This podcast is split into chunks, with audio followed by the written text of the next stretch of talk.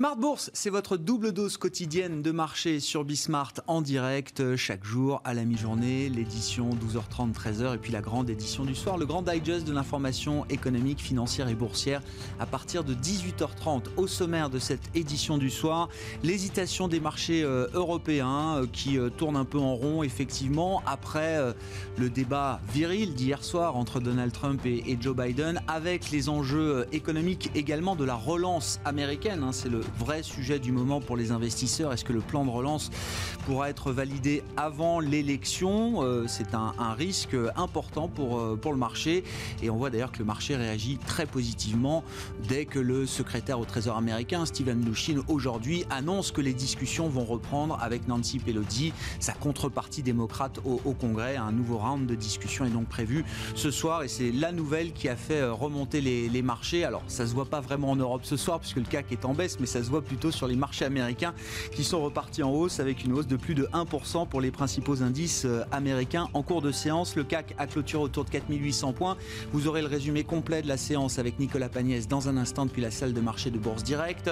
Dans les dossiers en cours, pending, on attend bien sûr la réponse d'Engie après la nouvelle proposition améliorée de Veolia pour acheter euh, le bloc d'un peu moins de 30% qu'Engie détient euh, dans Suez Environnement. Et puis le quart d'heure thématique de Smart Bourse ce soir, 19h15, 19h30, sera consacré au thème de la sécurité. On en parlera avec Mathieu Rollin, qui est gérant chez Thematics Asset Management.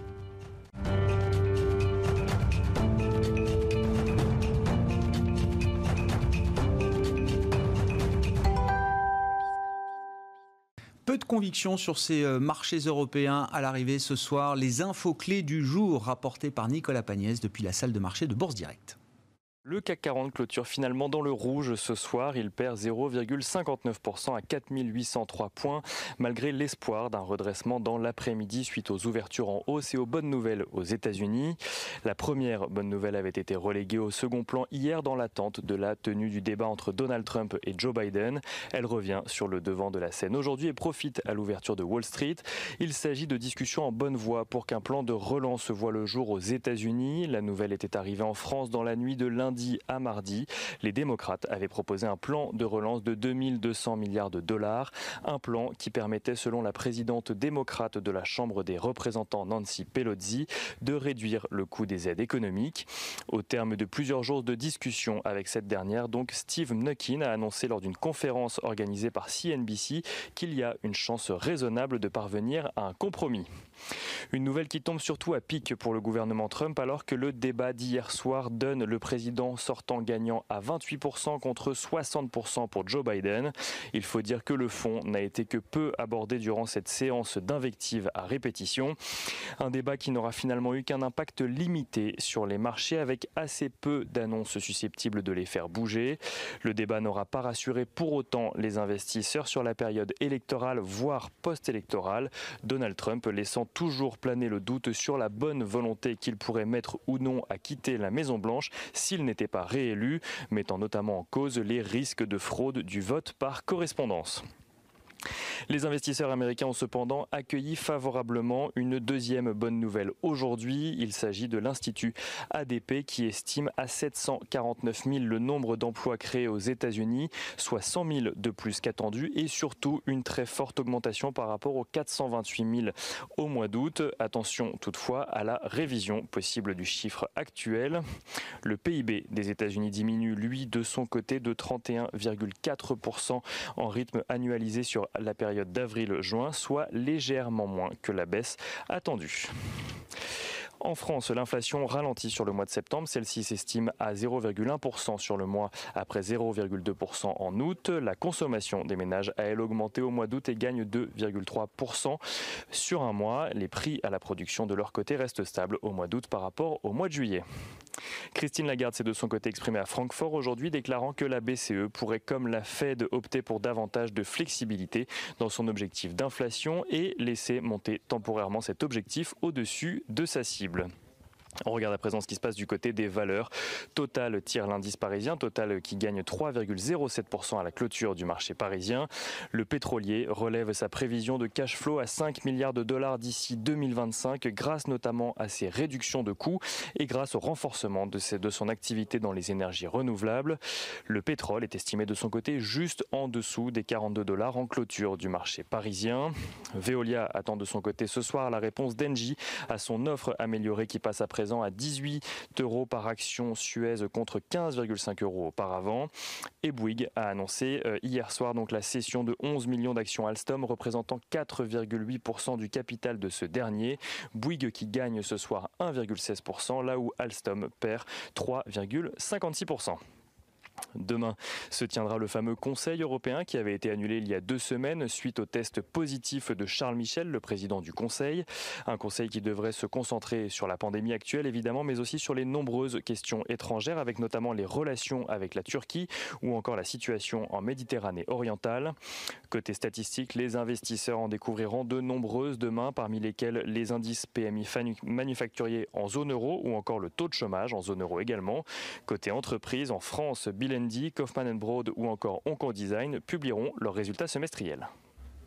Nicolas Pagnès en fil rouge tout au long de la journée avec nous sur Bismart depuis la salle de marché de Bourse Direct. Le CAC clôture en baisse ce soir juste au-delà des 4800 points, repli de 0,6% pour l'indice parisien. Séance en cours à Wall Street, positive après les dernières annonces sur des discussions qui vont reprendre ce soir en vue de chercher un compromis pour un plan de relance budgétaire au Congrès.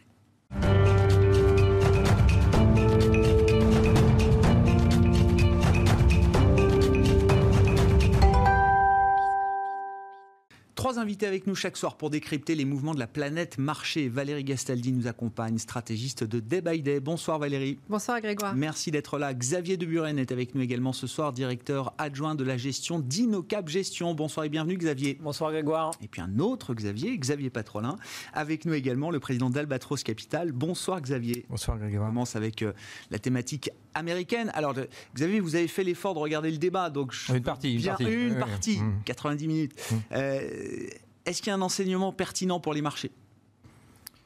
Euh, non, non, non, je pense pas. Justement, c'est le paradoxe. Moi, je m'attendais à ce qu'il y ait au fond une, espèce de, début de révélation. Au fond, on a deux candidats, un sortant qui a une euh, Donald Trump qui a une base relativement très solide mais étroite, et Joe Biden qui a une base relativement large, mais peut-être beaucoup, mais sans doute plus fragile.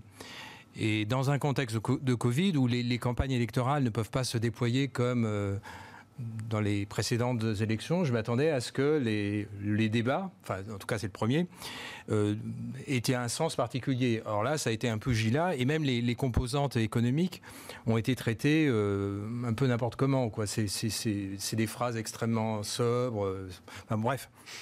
On ne va pas dans le détail et effectivement sur la partie économique, il y a eu la problématique de la fiscalité de Donald Trump qui a complètement perturbé les choses. Et donc, au fond, euh, pour les marchés, l'essentiel demeure euh, de savoir qu'au-delà de l'élection présidentielle, la nature du Parlement américain. Hmm. Parce que l'exécutif américain, un président sans majorité, hmm. ne peut pas déployer euh, la politique, la politique qu'il souhaite mener, notamment la dimension budgétaire.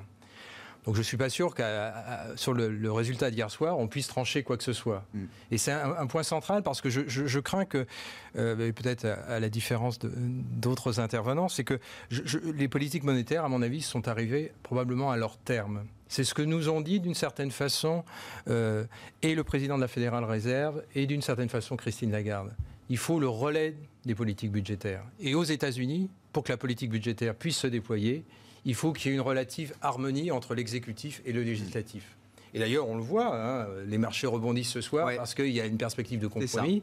Mais on voit bien que Donald Trump, il a beau faire tous les décrets qu'il veut, à un moment, il faut que ça passe par euh, le Congrès américain. Et si le, Congrès américain, ça bloque, eh bien, ça passe pas. Et donc, euh, l'Américain de base se trouve euh, dans l'attente.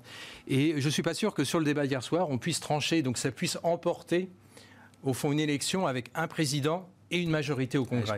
C'est essentiel. Parce que si on a un président et une majorité euh, relative, voire opposée, eh bien, le, président va se retrouver handicapé et à ce moment-là, la politique économique, la politique budgétaire ne pourra pas se déployer comme il faut dans un contexte qui, à mon avis, pour les prochains trimestres, reste un contexte pandémique. Donc un contexte qui va nécessiter des assistances régulières, soutenues, euh, pointilleuses, ciblées.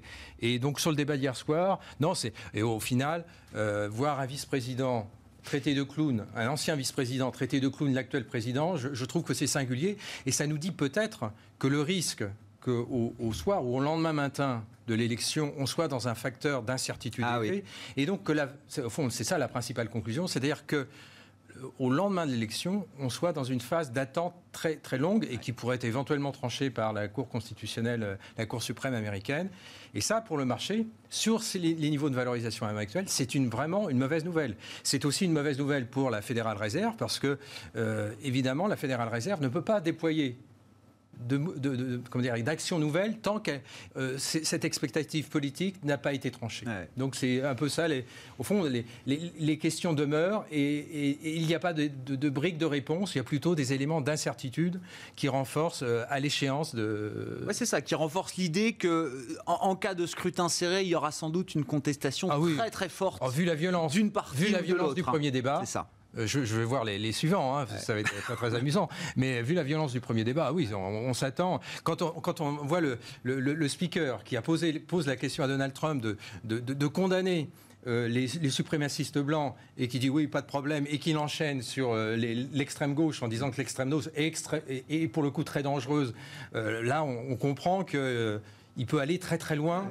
Il peut aller très très loin dans, dans dans, l'huile sur le feu et dans le côté euh, sécessionniste de la société américaine. Mais il y a eu, oui, et ça, ça a des implications qui dépassent les marchés, les, marchés financiers, mais qu'à un moment, les marchés vont devoir intégrer. Parce que le risque politique, le risque systémique, le risque sociétal, si j'ose dire, pourra être intégré. Et ça, c'est une mauvaise nouvelle pour le dollar. Si je, si je veux en tirer une conclusion, c'est une mauvaise nouvelle à moyen terme pour le dollar. Vos commentaires, euh, Xavier de Buren, sur euh, alors, le, moment politique, les tensions politiques américaines et puis euh, les enjeux économiques. Hein. Et c'est vrai que Xavier, le, Xavier Patrolin le disait d'un mot, mais ce qui fait monter Wall Street aujourd'hui, si on se met un peu dans le court terme, c'est l'annonce que Steven Mnuchin va discuter à nouveau ce soir avec Nancy Pelosi, sa contrepartie démocrate au, Congrès, pour essayer d'avancer sur alors l'initiative démocrate actuellement d'un plan de relance de 2,2 trillions de dollars. Hein. Pour l'instant, on est dans l'impasse, mais les discussions se poursuivent et visiblement l'espoir est entretenu euh, sur le marché américain.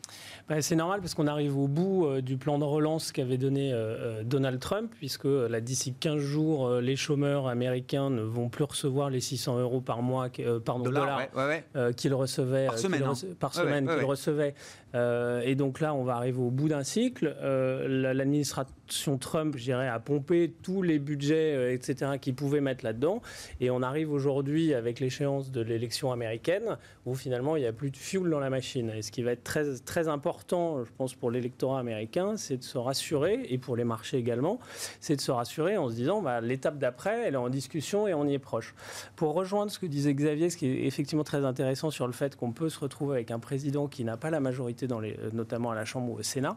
Euh, et ça, euh, je dirais que ça rassure peut-être les investisseurs par rapport à la politique fiscale que Biden voulait mettre en place. Je vous rappelle que son, son, son budget d'augmentation d'impôts, aussi bien pour les ménages que pour les entreprises, c'est 7400 milliards de dollars sur 10 ans. C'est absolument colossal, évidemment. Alors, ce sera en contrepartie, il y aura évidemment des plans de relance sur l'infrastructure, un certain nombre de choses. Mais ça, c'est quelque chose qui, si son euh, programme est appliqué à 100%, pourrait faire très peur. Goldman Sachs disait que ça pourrait avoir un impact de 12%, un impact négatif de 12% sur les bénéfices par action des entreprises, parce qu'on parle de hausse d'impôts qui pourrait repasser de 21 à 28%. Le doublement également du salaire minimum, qui est aujourd'hui aux alentours de 7,5 dollars à 15 dollars, qui, pour la petite information, serait plus élevé qu'en que, que, France, notamment, euh, avec aussi des hausses, des hausses d'impôts sur les, les taxations, sur les plus-values de 40%, etc. Donc là, je dirais que le marché se rassure un petit peu en se disant, mais il n'y aura pas la grande vague bleue qui va tout rafler, où, Biden pourrait avoir la majorité partout. Donc il se retrouvait, admettons, hein, si c'est Biden avec un congrès divisé, il pourrait au mieux faire passer un plan de relance, mais passer hausse d'impôts. C'est un peu ce que se dit le marché, euh, Il y aura un peu tout ça, mais tout ça devra être négocié. Chacun devra en donner un petit bout pour arriver finalement à un résultat euh, qui, satisfait tout le monde. Valérie, vos commentaires alors sur, sur ce cycle politique américain qui nous laisse un peu euh, pantois, sur les enjeux économiques qui, euh, qui a en ce moment aux États-Unis. Le, marché est très sensible à cette question de la, de la relance budgétaire et du, du, du, timing quand même de la relance budgétaire au Congrès. Bon, politiquement, je, suis tout à fait d'accord sur le fait que plus le résultat des, élections peut être serré et euh, plus pour les marchés ça sera favorable parce que justement ça va bloquer euh, toutes les initiatives trop importantes qui pourraient être prises par l'un ou l'autre des côtés. Bien sûr qu'il y a toujours le risque qu'il n'y ait pas de budget qui soit voté, qu'il n'y ait pas d'accord pour un plan de relance, etc. Mais euh, je, pense que les marchés trouvent que ce risque est plus faible parce que ils vont, parce que les deux parties vont arriver à des accords. Hein. Là, on est juste avant les élections, donc bien entendu, ils font peut-être un petit peu monter euh, le, les enchères. Euh, mais après les élections, de toute façon, il y aura des accords. La relance est une nécessité, quel que soit le schéma politique euh, à, voilà, Washington. Personne ne peut se présenter devant ses électeurs en ayant empêché de, de, voter des, des allocations. donc ce, ce risque-là, il n'est pas très important par rapport au risque que d'un Biden qui aurait eu les mains libres s'il avait réellement 60% des votes en sa faveur euh, et qui raflait un maximum de sièges. Euh, voilà. Donc euh, ça, c'est pas forcément. Enfin, je juge pas. Hein, je dis, en tout cas, la bourse trouve que c'est pas forcément si mal. après, les, les, les, enjeux économiques, ils sont réels, c'est clair. moi, je. comment dire Mon approche fait que euh, je pense qu'une solution sera forcément trouvée parce que euh, parce qu'on est dans une période où les marchés américains sont soutenus. Hein. Euh, et c'est difficile pour moi de l'expliquer, hein, parce que vraiment mon approche est tellement à l'envers par rapport à ce que les gens font. Les gens en général partent des faits et en déduisent le comportement de la bourse. Pour moi, le comportement de la bourse ne dépend pas dépend peu des faits. Il dépend d'une accumulation de faits dans le long terme et chacun des faits pris individuellement n'est pas très important. Même une élection, même le vote d'un budget, etc. Et surtout, euh, ces éléments sont moins importants que, un, l'interprétation qui en est faite par le marché à un moment donné, et deux, euh, l'état de la confiance du peuple. Mmh. Parce que au bout du compte, dans l'économie réelle, ce qui va faire la différence, c'est la façon dont les gens, chacun à leur niveau, vont se comporter. Comment est-ce que les entreprises vont entreprendre, investir, embaucher et comment est-ce que les consommateurs vont euh, gérer euh, leur, euh, leur argent mensuel, leur épargne, etc. Et ça, bah, en fait, c'est justement ce qui, a priori, surprend toujours. C'est que quand on est au fond du trou, euh, bah, j'en ai vu, vécu quand même pas mal, des fonds de trous économiques. Euh, bah, on comprend, enfin, on se dit, mais devant, on a euh, que du noir, noir, noir, noir, noir, gris, gris, noir, gris. Enfin bon, voilà, c'est ce qu'on arrive à imaginer. Et pourtant, en fait, il y a quand même toujours quelque chose de positif qui arrive euh, à se remettre en place et il y a toujours une dynamique qui se recrée. Vous dites, on sous-estime toujours la capacité d'adaptation des organisations, euh, entreprises ou ménages, foyers humaines. les, des groupes humains. Et donc on est quoi? Encore trop pessimiste aujourd'hui dans le marché Oui, je pense qu'on est trop pessimiste. Hmm. Bah, je, je, veux bien quelques éléments complémentaires. On est trop pessimiste où, quand, comment? Euh, mais en fait, quand on, euh, quand, on prend euh, quand on écoute ce que beaucoup de stratégistes, d'économistes, de commentateurs politiques peuvent énoncer, on est quand même promis à un avenir pire que morose. Quoi. On voit pas très bien où sont les solutions. On a l'impression qu'on va dans des murs un peu de partout. Enfin, moi, moi j'entends pas de discours positif hein, actuellement. Voilà. Euh, donc, euh, donc, on ne peut pas, quand on, enfin, pour la plupart des investisseurs qui s'attachent à la lecture de la situation économique, mm. politique, etc., euh, c'est difficile de se défaire de, cette, de cette atmosphère. Et pourtant, force est de constater que les indicateurs financiers de marché, hein. je ne parle pas de l'économie pour le moment, parce que l'économie, elle est toujours en retard sur les marchés, mm. mais les, les, indicateurs financiers nous montrent que là où les gens peuvent prendre des décisions rapides, et où donc l'état de la confiance se reflète au plus vite, eh bien, ça se passe bien. Alors, bien sûr qu'on peut se dire, oh ben c'est très volatile la confiance. C'est pas vrai, hein, c'est pas si volatile que ça, mais je comprends que des gens le croient. Euh, et donc, les gens se disent, cette, cette, confiance, pour le moment, elle est là, mais en fait, il y a un moment où, pfiouf, elle va s'échapper et on va se retrouver euh, dans le trou à nouveau.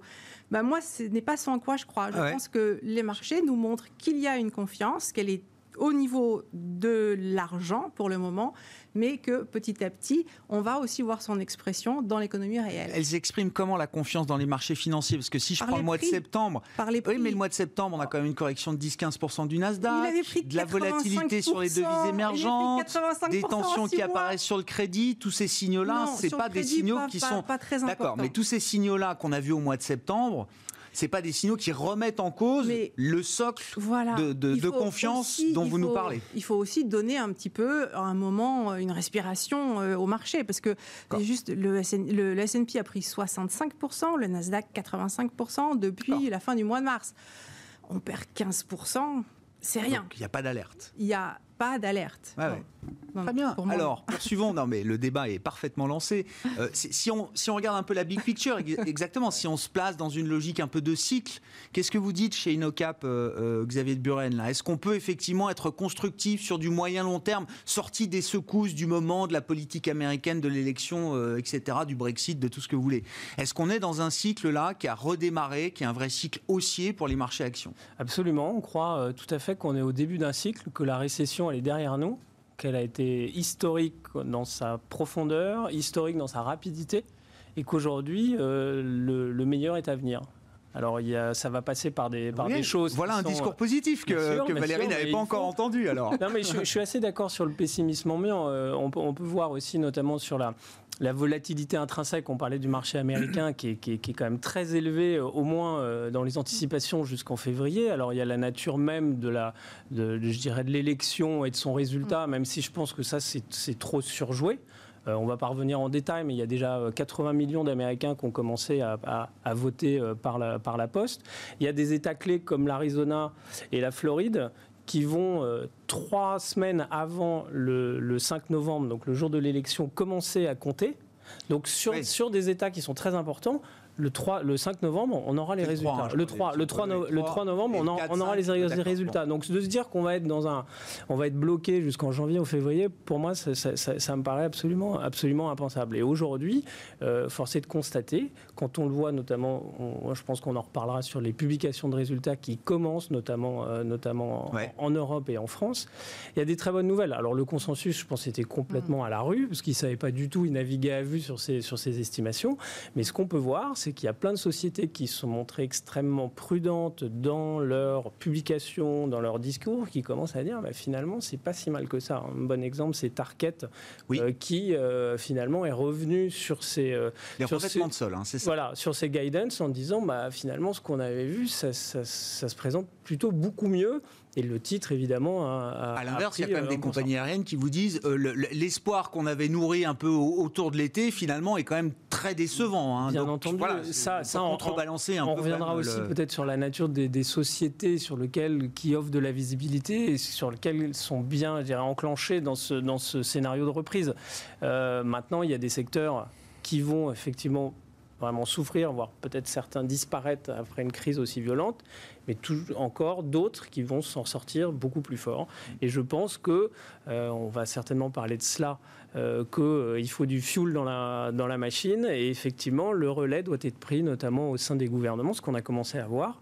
Même si le plan de relance européen, aujourd'hui, le vote, et ça c'est un risque politique, autant il y a un risque politique aux États-Unis, il y a également deux risques politiques en Europe. C'est le Brexit. Je vous rappelle que Johnson a mis un ultimatum au 15 octobre c'est dans 15 jours, c'est demain, euh, même si l'ultimatum, euh, je dirais, euh, euh, qui porte pas ce nom-là de l'Union européenne, c'est le, le, 31 décembre de cette année.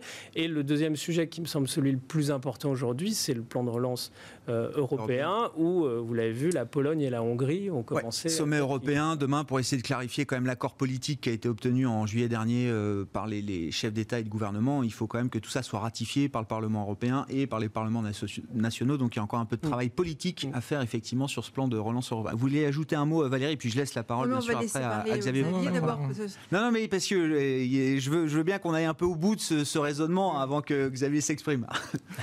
non, mais c'est vrai que la, la, volatilité des, des, marchés américains reste en fait euh, très élevée.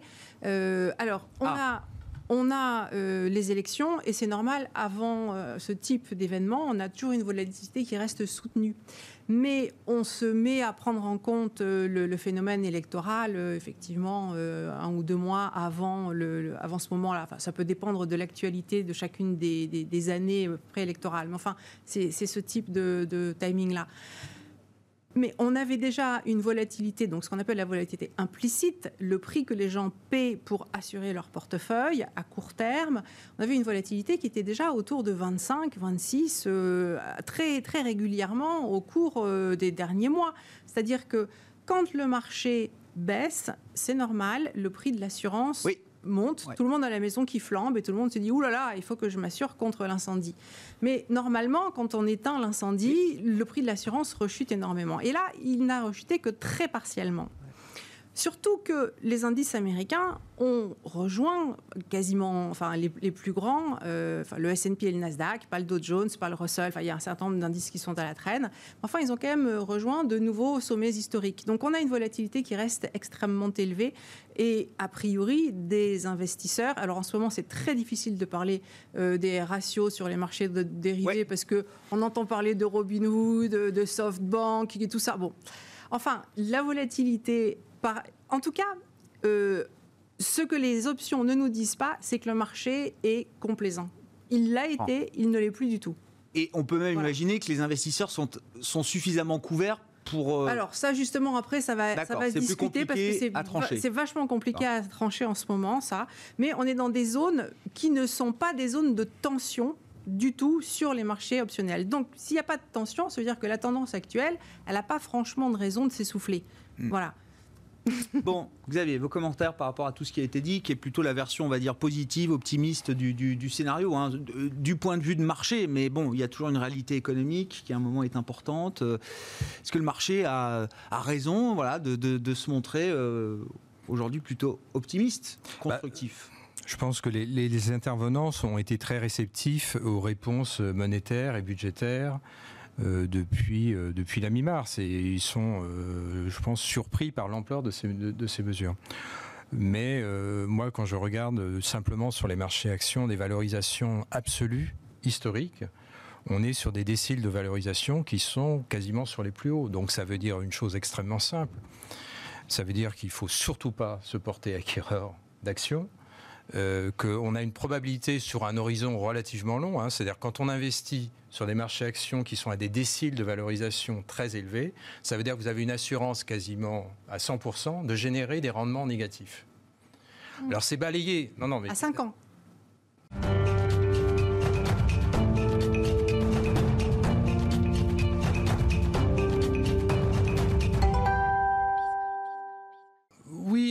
Oui, oui, oui c'est ça. Oui, je suis d'accord. Des, des, rendements, mais non, mais c'est ce qui fait les marchés actions. C'est pas déjà un horizon de temps euh, moyen-long terme. Hein, oui, oui, voilà.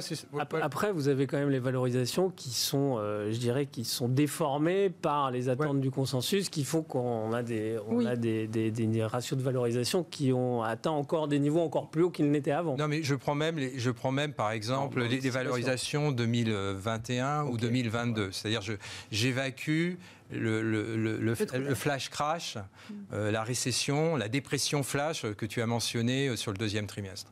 Je pense que c'est une, enfin, une erreur complète. C'est-à-dire, on, croit que c'est un phénomène ponctuel parce qu'on est, on est dans la sphère financière, donc on est très réceptif, euh, je veux dire, aux impulsions à la dialectique des, banquiers centraux. Mais il suffit simplement de discuter avec des entrepreneurs euh, voire même autour de nous, pour voir qu'il se passe des choses profondes actuellement dans, chez, chacun d'entre nous. Et donc on va, tirer, on va, on va tirer cet héritage pendant de très nombreux trimestres. Et donc le plus dur reste à venir. Pour les marchés actions, le plus dur reste à venir.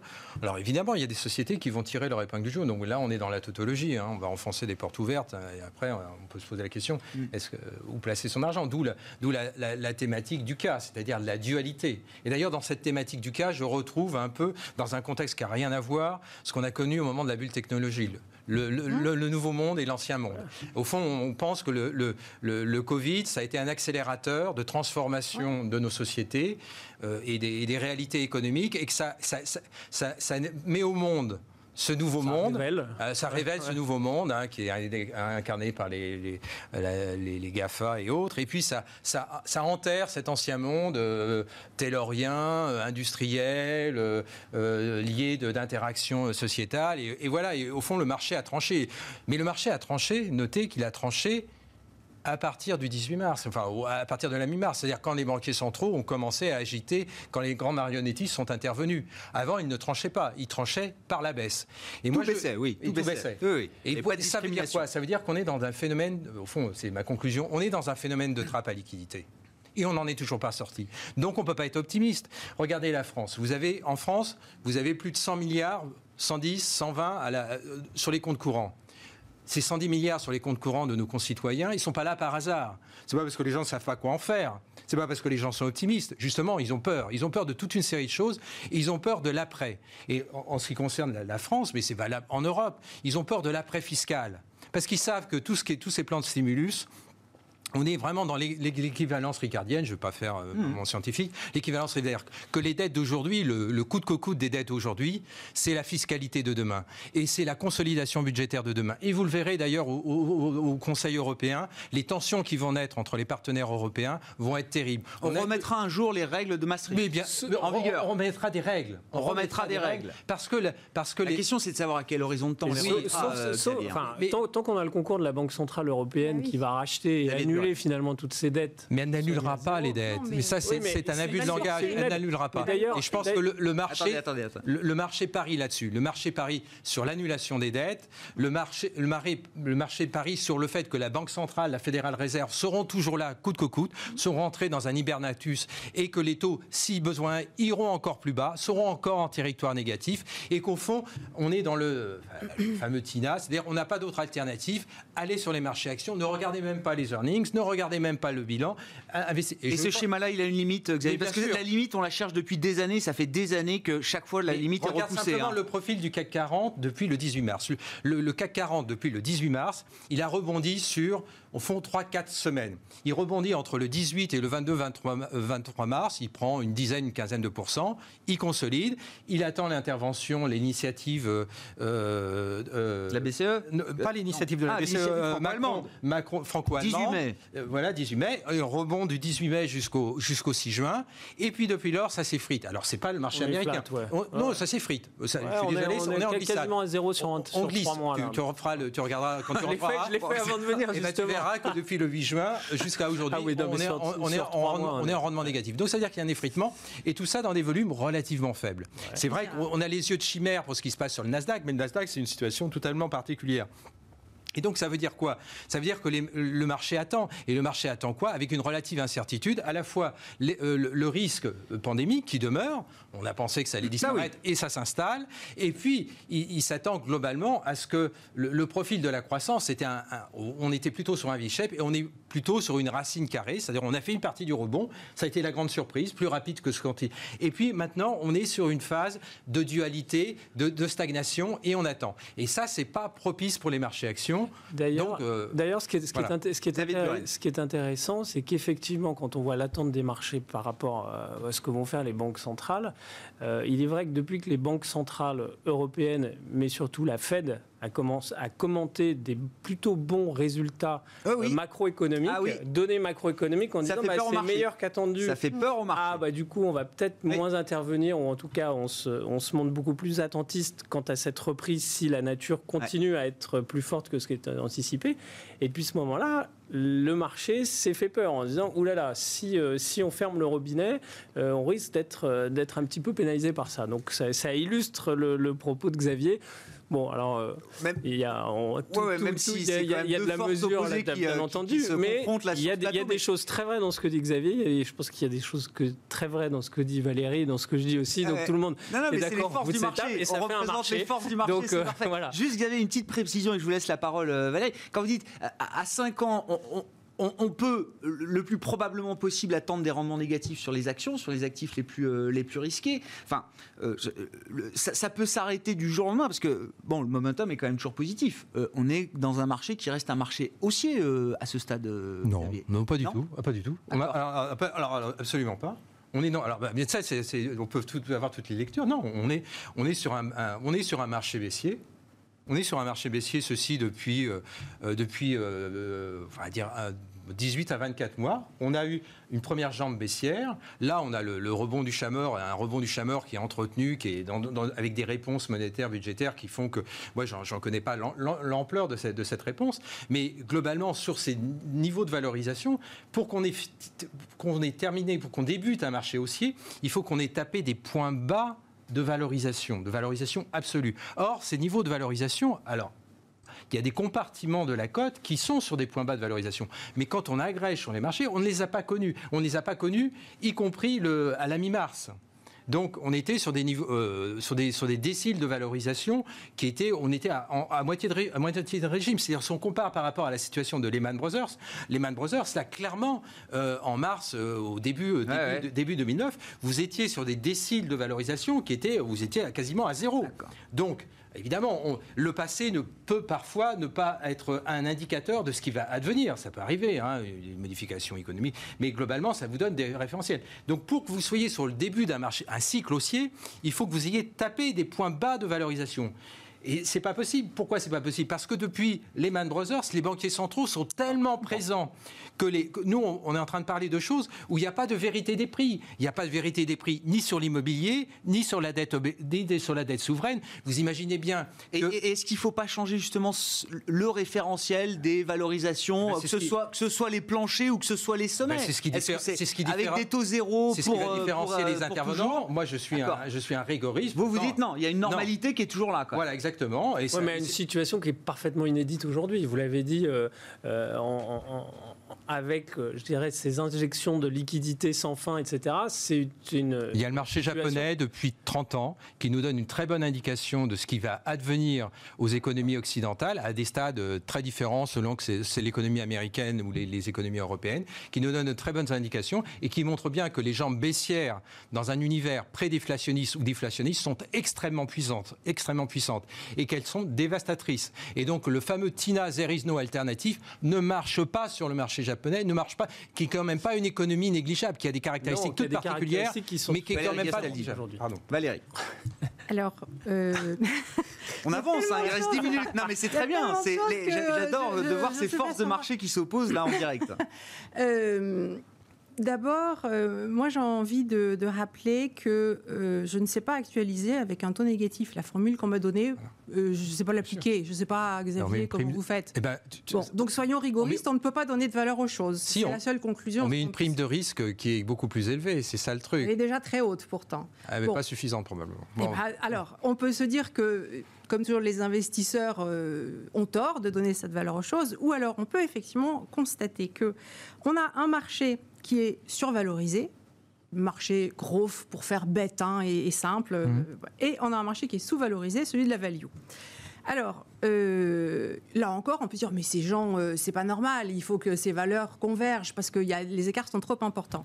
Mais moi, pour rien au monde, j'irai acheter de l'Air France, puisqu'on a bien tous compris qu'on entrait dans une période dans laquelle ben, les jeunes, ils ne veulent plus prendre l'avion.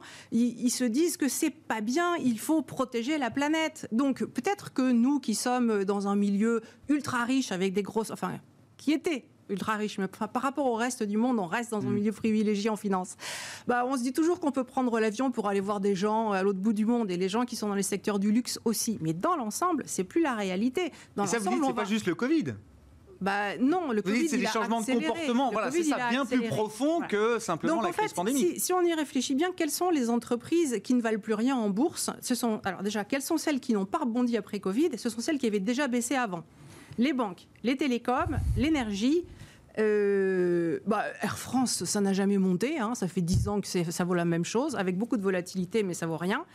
Euh, l'automobile, c'était déjà en train de baisser. D'ailleurs, l'automobile allemande ne va pas si mal que ça. C'est l'automobile mmh. française qui a beaucoup, beaucoup de mal. Bon, donc, ces valeurs-là, pourquoi est-ce qu'elles ne rebondissent pas? Parce qu'elles elles doivent mourir. Pourquoi ne vont-elles pas mourir tout de suite? Parce qu'on a la BCE qui est en mmh. train de faire des chèques pour que les gouvernements mettent au chômage partiel les gens. Pourquoi? Parce que sinon, on a un problème social qui est absolument ingérable et qu'on est là pour faire société et que même si ces entreprises sont complètement dépassées et vont mourir, bon, on va essayer de les faire mourir de leur belle mort en les, en les dépeçant, en les faisant racheter en bout ici, en bout là, en reformant les gens, en leur donnant le temps à ces gens pour pouvoir avoir une nouvelle activité. Et c'est très bien comme ça, même si je trouve que ça vaut rien, Renault. Bon, et moi, je l'achèterai pas. Voilà. À côté de ça, on a des nouvelles entreprises qui euh, sont super intelligentes. Bon, voilà, vous prenez Schneider, voilà, une entreprise est dans tous les secteurs où il faut être. Voilà, elle fait tous les produits qu'il faut développer. Ben oui, ça monte, ça n'arrête pas de monter, mais ça montait déjà avant et ça continue à monter. Donc c'est juste qu'on est en train de vivre effectivement une révolution technologique qui n'est pas terminée. Parce que euh, cette révolution des technologiques, il y a des gens qui ont pris de l'avance et il y a des gens qui ont complètement loupé le virage. Qu'est-ce qui va se passer? Si on revient ici dans 5 ans ou dans 10 ans Les indices, c'est plus les mêmes qu'il y aura dans, les indices. Ce ne mmh. sera plus les mêmes entreprises. Mmh. Donc pour gagner de l'argent en bourse, qu'est-ce qu'il faut faire? Il faut acheter les valeurs qui ont monté parce que c'est celles qui vont continuer à monter. Les autres, elles vont sortir des indices. Elles arrêteront de peser sur les indices. Il faut jamais oublier que quand on parle du niveau de la bourse, il y a ce qu'on appelle le biais de, je ne sais pas en français comment on dit, euh, survivor, euh, survivorship. Donc c'est les entreprises qui survivent. C'est-à-dire qu'une entreprise qui baisse sort d'un indice et on y met une entreprise qui gagne à la place. Voilà. Donc, euh, les indices, ils ont toujours un biais haussier à terme. Donc, il ne faut pas paniquer, il faut juste faire les bons choix, acheter les choses qui ont eu du succès parce qu'elles sont positionnées sur les métiers d'avenir. Aujourd'hui, elles sont peut-être un peu chères. Il y aura une correction. Je suis d'accord avec vous, Xavier, quand on paye les choses très chères, à un moment donné, on se prend un retour de bâton. Mais si ça monte encore pendant un an, aux États-Unis, en tout cas en Europe, on verra ce qu'on arrive à faire. Ça va dépendre de l'euro, ça va dépendre de plein de choses. Hein. Mais enfin bon, on va pas non plus s'effondrer si les États-Unis montent. Si les États-Unis, le S&P prend encore 20% en 2021, ça sera. Euh, et bah, euh, qu'est-ce que vous diront vos clients euh, Qu'est-ce que, enfin, vous voyez, c'est ça le problème, c'est que moi, l'expérience que j'ai, c'est que quand on n'est pas dans le marché, quand il monte, on craque à la fin. Et derrière, c'est là que. C'est là qu'on prend toute la baisse. C'est là qu'on prend toute la baisse et qu'on n'arrive pas à changer d'avis parce qu'on a mis trop longtemps. Voilà. Et ça, je l'ai vu justement tellement souvent que tant que j'entends des gens être assez négatifs et assez inquiets, euh, moi, je me dis, oui, ok, les valorisations, mais enfin, en ce moment, on est face à une révolution et y a, on a des entreprises mourantes qui vont sortir des indices. Je ne peux pas dire autre chose que cela. Ces entreprises vont sortir des indices. Hmm. Les indices vont remonter, juste mécaniquement. Et, pour, illustrer ce que dit Valérie, c'est vrai que si on prend, le, on a parlé du secteur bancaire. Le secteur bancaire, il y a encore pas si longtemps que ça, représentait jusqu'à 20% des indices. Aujourd'hui, c'est 6% de la cote. On est euh, sur une valorisation qui est historiquement basse, c'est-à-dire qu'on est sur les niveaux de Lehman Brothers, à, voire pour certaines 0,3 fois la book value. Et effectivement, il faut se poser la question quant à la, soutenabilité de, ces activités. Et je dirais aussi pour illustrer la situation unique aujourd'hui avec ces injections de liquidités extrêmement fortes, ça permet quoi? Ça permet aujourd'hui de pouvoir financer des nouveaux business models qui ne sont pas rentables. C'est-à-dire que le capital risque aujourd'hui, il se fait à la bourse. Il est coté le capital risque aujourd'hui. Et des gens qui financent parce que l'argent est gratuit des Tesla et des choses comme ça pour révolutionner un secteur comme l'automobile, c'est ça la nouveauté, et c'est en ça où cette situation aujourd'hui, elle est tout à fait unique, et c'est là où je suis d'accord avec, euh, avec Valérie, c'est ces gagnants-là qui vont continuer à gagner. Bon. Au risque de financer euh, parfois des boîtes comme Nicolas aussi. Bien voilà, ce que je veux dire, c'est que... quand même, tout l'argent n'est pas forcément très bien alloué. De très bien alloué, mais quand même, on est en train de, de, de, financer à toute une nouvelle économie. Un, mot rapide, Valérie. Il nous reste 4 minutes. Je voulais qu'on dise un mot de l'absence d'actifs refuges aujourd'hui sur les marchés. Euh, c'est un constat qu'on peut. Alors, je ne sais pas s'il est partagé, mais euh, est-ce que c'est un sujet quand même pour, pour les investisseurs?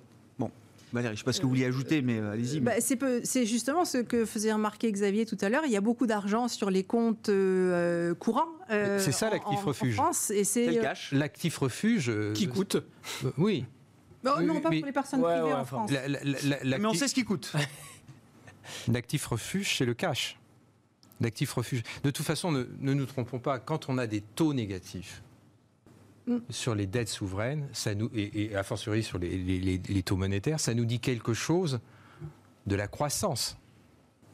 Donc, à un moment, la patrouille, elle se rappelle à nous. C'est-à-dire qu'on ne peut pas avoir même si des sociétés dites très intelligentes, avec très peu de salariés, qui ont des valorisations par salarié qui sont totalement absurdes, euh, parce que c'est des situations de rente qui ne tiendront pas. La patrouille va se rappeler. C'est-à-dire la croissance, la croissance potentielle des économies occidentales post-Covid a été entamée. Donc l'investissement va baisser. Et donc, ça va avoir un impact sur les valorisations à moyen terme. Donc ça, le marché ne peut pas, ne, ne, peut- n'aura pas, ne pourra On pas, pas s'affranchir de ça. on ne pourra pas s'affranchir. Alors, on peut très bien avoir des publications sur le troisième trimestre qui vont être, euh, qui vont surprendre positivement, mais ça sera ponctuel. Ce qui compte, c'est la séquence des earnings, la séquence bénéficiaire. Et la séquence des, bé- des bénéfices a été sérieusement entamée. Donc, ça, quand on se Oui, mais elles ne baissent plus. Les révisions aujourd'hui, entre le, le- si vous prenez le nombre de révisions positives, pas, pas dans la mesure, hein, savoir si Oui, c'est oui. 2 ou 3 par rapport euh, que vous opposez ça aux révisions négatives, depuis deux mois, c'est stable et on commence à voir légèrement euh, rentrer en territoire positif. Donc on peut on peut peut-être se dire que là aussi, il y a euh, peut-être une normalisation qui Oui, oui, non, le, pire est peut-être, de, de ce point de vue-là, du pire est, est- est- est derrière nous. Mais devant nous, les, les expectatives, c'est-à-dire les attentes des, des analystes, notamment sur 2021 et 2022, à mon Ils avis, n'ont pas été révisés. Oui, n'ont pas, n'ont pas été Nous, nous, suffisamment ce qu'on- révisés. Et, et C'est le discours des boîtes qu'il faut écouter, c'est Eh pas ben, les c'est- analystes. c'est Oui, C'est toujours pareil. Rendez-vous dans quelques ils- ils ont six mois de analystes, retard. ils, en prennent toujours pour leur regard. non, non, Non, mais, ils font, très bien, leur- boulot, Oui. mais ils sont. Il faut les prendre pour ce qu'ils sont. Il faut, voir aussi, quand on parle de crise historique, euh, comment vous êtes retrouvé à faire un modèle quand vous avez une crise de cette ampleur C'est absolument impossible. Il faut plusieurs trimestres pour pouvoir se remettre en route. Valérie, en une minute, là. Mais bon, le- l'or, pour reprendre la Oui, question, sur les l'or est quand refuges. même euh, très haut, même s'il a un petit ouais, peu. mais on a euh, vu en septembre euh, que l'or baissait en même temps que le, le S&P 500, par exemple. oui, Bon, c'est des petites parenthèses comme ça de marché. euh, pas. euh, En fait, pour moi, il n'y a pas de corrélation entre l'or et le S&P Ah, d'accord. 500 à long terme. Non, je ne pense pas qu'on Hmm. puisse trouver une corrélation solide entre l'or et le S&P 500 à long terme. Elle est tout le temps en train de varier. Euh, J'ai regardé, parce que vous en aviez parlé, Ouais. euh, j'ai fait différents taux de corrélation sur différentes périodes et on tourne sur du 0,2, 0,3. hein. donc, euh, c'est pas significatif du tout, c'est pas corrélé. Euh, c'est corrélé avec les break-even, c'est-à-dire les anticipations d'inflation. Donc les taux Ça, réels, ça hein, marche ça. bien. Et les taux réels, la perspective de taux réels peut-être euh, toujours plus bas qui, fait, qui a fait monter l'or. Euh, de, de taux réels négatifs. Oui, c'est ça. Oui, c'est ça. oui, Ah oui. ça, je pense qu'effectivement, ça, Ça, c'est un alors. Ouais, Ouais. ouais. On voit bien, Rapidement, ah, pour très conclure, rapidement, Xavier c'est Durel. qu'aujourd'hui, les, les investisseurs ne cherchent plus de rendement. On parle de l'or qui donne pas de rendement. Mm. Et tout le monde va Ben. sur, le- sur des obligations qui ne, qui ne servent rien.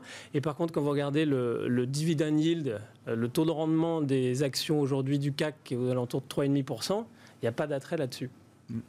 Et il devrait être plus élevé encore. C'est ce que vous dites, euh, Xavier. Ah oui, Le taux de rendement des actions, enfin la prime de risque, elle devrait être encore plus élevée. oui, parce qu'il va y Vous avoir n'êtes pas des... étonné qu'à 3,5% de dividende yield, Non, comme dit pas euh, Xavier c'est- le, risque de disruption qui est devant nous, Mm. le risque de rupture. Et donc, au fond, le, le risque de recapitalisation, le risque de défaut, le risque d'incertitude.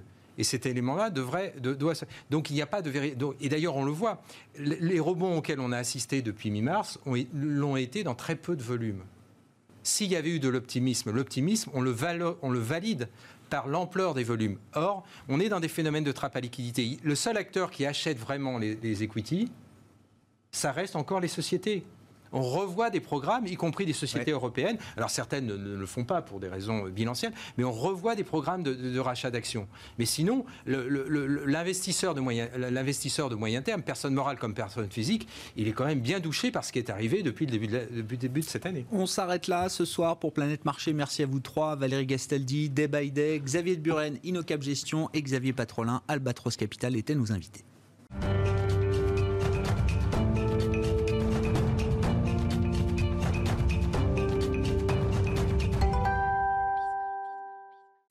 Dernier quart d'heure de Smart Bourse, comme chaque soir, c'est le quart d'heure thématique marché à thème. Le thème du jour, c'est celui de la sécurité et on en parle avec Mathieu Rollin, l'un des gérants des, des équipes de Thematics Asset Management qui est avec moi en plateau. Bonsoir et bienvenue Mathieu. Bonsoir Grégoire. Vous gérez le fonds Thematics Safety, c'est ça hein Un des fonds thématiques donc développés par euh, Thematics Asset Management, affilié de Natixis IM. Alors je regardais, donc euh, la société de gestion, je le rappelle, a, a- a dépassé le milliard d'euros d'encours euh, Ouais. ces, ces derniers mois. Euh, vous gérez à travers Thematics Saf- Safety près de 600 millions de, de dollars euh, d'actifs. Je regardais la performance, c'est- plus de 20% de perte depuis le 1er janvier, c'est ça pour le Ouais, fonds absolument. partie, ouais, ouais, euh, sur, un marché, sur un marché qui est plutôt stable depuis le début de l'année, donc en effet, ouais. Moi, ce qui belle- m'intéresse, c'est ouais, ouais, effectivement, comment on arrive là? Que- comment le fonds s'est comporté, parce qu'on a eu quand même des séquences de marché alors euh, très compliquées, la crise panique de février-mars, le rebond très puissant qui n'était pas forcément une phase de marché aussi très facile pour les gérants, euh, et puis euh, voilà un mois de septembre qui marque un peu un, un coup d'arrêt avec une, une petite correction du Nasdaq de 10%. Dans, dans ces phases de marché là, comment est-ce que le fonds s'est Bah, comporté? C'est vrai que la- l'année était compliquée, mais on a l'avantage, de par le concept du fonds et la structure même du fonds, d'avoir un fonds qui est très équilibré.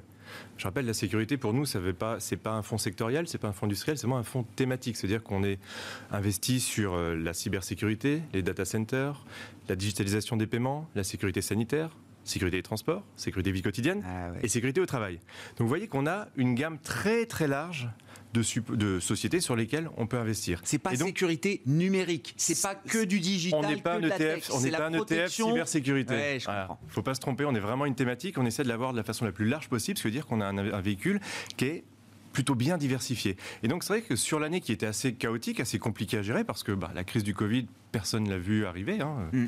Euh, on avait très très bien commencé l'année, c'est-à-dire que sur janvier et début février, on était en surperformance de 5-6% par rapport au MSCI World. Et c'est vrai que quand la, allez, les marchés ont commencé à dévisser de plus de 30%, hein, si on prend le, le point de, je crois que c'était 20 février jusqu'au mi-mars, quelque chose comme Ouais. ça, on perd à peu près 30%. Et sur cette période-là, on a aussi réussi à surperformer le marché de 1 à 2%. Alors, oui, on pourrait... euh, Dans la baisse aussi, vous dans avez la moins baisse, baissé, on a un peu moins que le voilà, marché. on a surperformé dans la hausse et surperformé dans la baisse. Et ça, c'est vraiment quelque chose dont, dont on est, dont on est très content parce que c'est un peu l'objectif du fonds et ça reflète la structure justement que je vous présentais. Ouais, je comprends. euh, du fond où on a plusieurs, euh, plusieurs pieds. Moi, j'ai six pieds sur mon fond. Si j'ai un, deux ou trois pieds qui fonctionnent pas, j'ai toujours les autres qui permettent de tenir l'édifice. Et ça, c'est très important. Et c'est vrai qu'après, dans la phase de, dans la phase de baisse, on a vu des niveaux de valorisation sur certains titres complètement aberrants parce que bah, le marché a acheté le bébé avec l'eau du bain, comme d'habitude. Dès qu'on a ce, ce genre de correction, euh, le marché vend tout. Et puis on se réveille, on se dit, ah, tiens, il y a peut-être des choses qui sont bonnes à acheter. Donc nous, on est vraiment des spécialistes de nos sociétés de sécurité. On suivait les valorisations, on a eu des niveaux de valorisation extrêmement, euh, extrêmement faibles. Donc là, on a rechargé le portefeuille, on a réinvesti. On a eu de la chance qu'on a des capitaux qui arrivaient très régulièrement, beaucoup de souscriptions dans le fonds. Donc on a pu réinvestir au point bas, et ce qui a permis pour nous de recréer la euh, prochaine jambe de hausse. Alors c'est depuis le mois de septembre, on a cette petite correction sur les, sur les valeurs technologiques qui pourrait peser un petit peu, peser un petit peu, pardon. Mais là aussi, depuis le début du mois, on, est en- on surperforme encore le marché de, euh, d'un peu plus de 1%. Donc là même, aussi, même quand là, alors je je vais pas parler de moment value parce que ça se joue généralement sur quelques heures Ouais, ou ça- quelques jours, mais même dans ces, ces petites parenthèses où la croissance, la tech et la- Ouais. le thème de la croissance fait un peu moins bien que la, la value, les valeurs plus cycliques, plus décotées, vous arrivez mais, à, mais- à garder de la surperformance. mais parce que justement, ce que je dis souvent, c'est qu'on n'est pas un fonds de croissance, on n'est pas un fonds value, on est un fonds thématique. Et dans un fonds thématique, on a à la fois de la croissance et à la fois de la value. J'ai des titres dits value, des titres qui sont plus cycliques, et donc qui justement, dans cette période-là, permettent de compenser un petit peu la sous-performance de certains titres qu'on a en portefeuille, qu'on aime beaucoup sur le très long terme. Je rappelle, nous, on est investi à 1, 2, 3, 5 ans, 10 ans même, si, euh, si les histoires se poursuivent. On est vraiment sur une histoire de croissance séculaire, donc on est prêt à investir très longtemps. Mais c'est vrai que parfois, ben, on a des petits moments de sous-performance. Là, effectivement, vous l'avez dit, la les sociétés de technologie, donc tout le côté dirais, digital du portefeuille est un peu sous pression, même si les paiements se tiennent plutôt, plutôt bien et résistent dans cette période-là. Mais on a la partie, notamment la sécurité des transports. On a, on a des titres cycliques sur cette partie. Alors c'est quoi un exemple dans la sécurité des transports Bah, la sécurité justement des transports, ça peut être Aptiv, par exemple, qui fait les solutions de sécurité digitale dans les automobiles. Nous, ce qui nous intéresse dans, dans ce fonds, et, et la question pour être facile, ne me demandez pas quelle est la voiture la plus sûre du marché, je ne sais pas. Pourquoi? Parce qu'on par n'investit contre, pas, eh, n'investit pas dans les eh, voitures. eh, eh. L'investir dans la voiture, ça ne m'intéresse pas. En revanche, ce qui m'intéresse, c'est d'investir dans la société qui vend la solution de sécurité aux constructeurs automobiles. Pourquoi? Parce que si on on regarde les études, on regarde tout ce qui se passe, et les études du secteur nous montrent une chose, c'est qu'en moyenne, dans une voiture moyenne, lambda, le contenu en sécurité digitale, c'est 300-350 dollars. D'ici 4 ans, c'est 1200 dollars. Vous voyez l'histoire de croissance Ouais, circulaire dont je vous x4. parle Oui, oui, bien sûr. c'est x4. Ce qui veut dire que même si entre-temps le cycle devient moins, moins positif, ce qu'on vit en ce moment, hein, et que les ventes de voitures baissent de 10-15%, j'aurais cette croissance structurelle de la sécurité digitale dans l'automobile qui là va compenser le mouvement, la baisse cyclique de, de l'automobile. Qu'est-ce qu'ils apportent comme élément de sécurité particulier là dans la voiture? Alors j'ai pas retenu le nom de la société. Vous. Aptiv, alors ils font Aptiv. des capteurs, ouais. ils, ils travaillent même, ils travaillent même sur le- le- les voitures autonomes, en- tout en bout de chaîne. Euh, mais donc c'est tous les capteurs qui battent parce que ce qu'on a, observé très tôt, hein, c'est qu'il y a un changement de paradigme dans l'automobile. Avant, ce qu'ils voulaient, c'est limiter les conséquences des accidents. On a mis des ceintures, des airbags, on a analysé la déformation des châssis. Et puis, avec l'innovation, parce qu'il y a toujours une dose d'innovation derrière, un des drivers pour nous, c'est vraiment l'innovation, mais on s'est aperçu qu'ils voulaient, au-delà de limiter les conséquences, c'est comment éviter les accidents. Comment est-ce qu'on évite les accidents? On barde les voitures de capteurs, de petits signaux qui nous rappellent quand on s'endort, quand on dépasse une ligne blanche, quand on, a un angle mort, etc., etc. Voilà dans quoi on investit dans le fonds thématique safety. Vous dites le, ton- le, le- le secteur des paiements a plutôt bien tenu. Alors c'est un thème Ouais. que vous aimez bien, effectivement, euh, euh, qui est souvent associé à l'Europe pour une fois quand on parle de un peu de, de technologie. Alors il y a des paiements partout aux États-Unis euh, évidemment, mais en Europe on a quand même des stars du paiement. Ouais. Il y a eu l'affaire Wirecard. Alors comment ça a joué sur la, perception, le sentiment des investisseurs vis-à-vis de ce secteur des, paiements euh, en Europe? Est-ce que ça a jeté vraiment un gros froid ou est-ce qu'au contraire ça a été l'idée de dire tiens il y a un acteur en moins, les autres vont en profiter? Alors, ça a été un peu ça. Nous, Wirecard, la façon dont on l'a vu, c'est qu'au tout début de l'histoire thématique, c'est du fonds thématique safety, on avait un tout petit peu de Wirecard en portefeuille, 1,20% du portefeuille. Et très rapidement, dans notre approche, dans notre processus de gestion, on intègre à chaque étape euh, du processus de gestion des éléments d'analyse ESG. Et Frédéric Duprat, qui gère le fonds, qui gérait euh, le fonds à, l'époque, a poussé son analyse ESG, notamment Mhm. sur les questions de gouvernance. Et très tôt, il a décelé ces petits problèmes de gouvernance, ce manque de transparence chez Wirecard. Et donc, c'est la raison pour laquelle il a, il a vendu la société, je Ah, crois, avant l'été euh, Ouais. avant l'été dernier. Ce qui nous a évité de tomber dans le piège euh, de, de Wirecard. Donc, c'est que sur le segment, sur le secteur des paiements, c'est plutôt une opportunité, parce que ça enlève un acteur, et donc ça laisse de la place un petit peu aux autres. Mais nous, ce qu'on observe sur le secteur des paiements, et pourquoi ça nous plaît, alors, l'idée de départ, c'est vraiment la digitalisation des paiements. On l'a vu avec la crise du Covid. Euh, avant, j'allais chez ma boulangère, je voulais payer avec ma carte. Ah non, c'est pas moins de 10 euros, monsieur. Puis du jour au lendemain, Eh bien euh, je reviens avec mon sans billet. contact non, s'il vous plaît, partout. sans contact. oui. Non, mais c'est ce qui est, très très bien pour, le- pour les paiements de demain. Et, et ce qui est très très bien pour, pour, pour nos investissements. Donc ça, c'est, je dirais, c'est la première chose. Et la deuxième chose, aux États-Unis, on a vu depuis très longtemps un phénomène de consolidation dans le secteur. C'est-à-dire toutes les sociétés de paiement, d'abord, étaient d'abord internalisées auprès des banques. Et les banques se sont aperçues que c'était un business d'échelle. Ouais. Donc, elles, toutes seules de leur côté, c'était pas assez intéressant. Donc, elles ont sorti ça de leur activité. Elles ont fait des spin-offs, comme on appelle, qui après ont pu consolider le secteur. Et ça, c'est un élément, c'est un, un élément qu'on n'a pas encore trop vu en Europe. Alors, on a Worldline qui rachète un Génico. Ouais. Même D'ailleurs, que la nouvelle vient, je crois qu'ils viennent d'avoir le- l'autorisation de, de l'Union européenne. euh, Possible, les agréments pour parle, euh, les agréments, concurrentiels, vous voulez dire D'accord, tomber, ouais. Ouais, très bien. donc c'est plutôt positif. On a Nexi qui va racheter les, les actifs de SIA. Donc on a, on, a, on a tout un secteur comme ça en Europe qui, on sent les Et prémices début, de la consolidation. Pense que c'est le début d'une consolidation du secteur des paiements en Europe. On a encore les banques qui n'ont pas encore sorti ces activités-là de leur portefeuille d'activités. Donc pour avoir aussi des banques qui décident de vendre leur activité de paiement de processing à du Worldline, à que sais-je, n'importe quel acteur du, du- du secteur, alors européen ou américain, parce qu'on sait aussi, euh, par exemple, que Global Payment, qui est un acteur américain qu'on a en portefeuille, euh, vient d'augmenter sa part dans une JV qu'il a avec euh, BBVA, justement, sur les questions de- paiement. Ils étaient à ouais. 50, ils sont passés à 80%. Donc, il se passe beaucoup de choses dans le paiement, et ça, ça nous plaît parce que ça bouge, euh, les rapprochements et la consolidation, il faut aussi ressortir de la valeur, ça crée des synergies, et nous, en tant qu'investisseurs, effectivement, on a un secteur qui consolide, on aime bien et, et on aime bien en profiter. On remarquait ça euh, l'autre jour, mais vous parliez des banques versus les euh, sociétés de paiement aujourd'hui, les purs players du paiement. Adyen, qui est la star euh, européenne du paiement, société néerlandaise, c'est ça, côté ouais. aux Pays-Bas. Ça pèse plus que BNP Paribas en bourse aujourd'hui, qui est la première banque européenne en termes de capitalisation boursière. Oui, parce qu'il y a des taux de croissance qui sont absolument fantastiques chez Adyen. Il y a aussi un niveau de valorisation Alors voilà, qui est qui est euh, qui nous paraît c'est le sujet de ces sociétés de croissance. qui- qui nous paraît un petit peu un petit peu élevé en l'état actuel des choses. Donc c'est pas Adyen que vous privilégiez aujourd'hui. On la privilégie pas, même si on la regarde de très très près. C'est Ouais.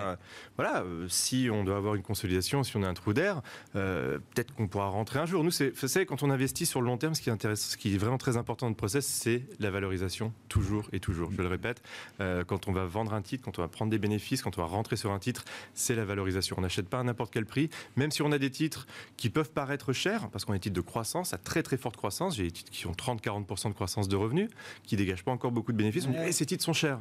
Je dis non, parce que selon ma, ma grille de valorisation, j'ai On du regarde la potentiel. dynamique, effectivement. Voilà, absolument. La valorisation n'est pas aussi élevée quand on a les perspectives de croissance qui, qui vont en face. Absolument. Merci beaucoup Mathieu. Merci, Merci. d'être venu nous voir ce soir pour nous parler du thème de la sécurité au sens large. hein. Vous l'aurez compris, c'est pas juste la sécurité numérique, c'est bien plus large que ça. C'est le thème que vous exploitez chez Thematics Asset Management à travers le fonds Thematics Safety. Euh, Il est 19h30. On se retrouve demain en direct 12h30 sur Bismart pour Smart Bourse.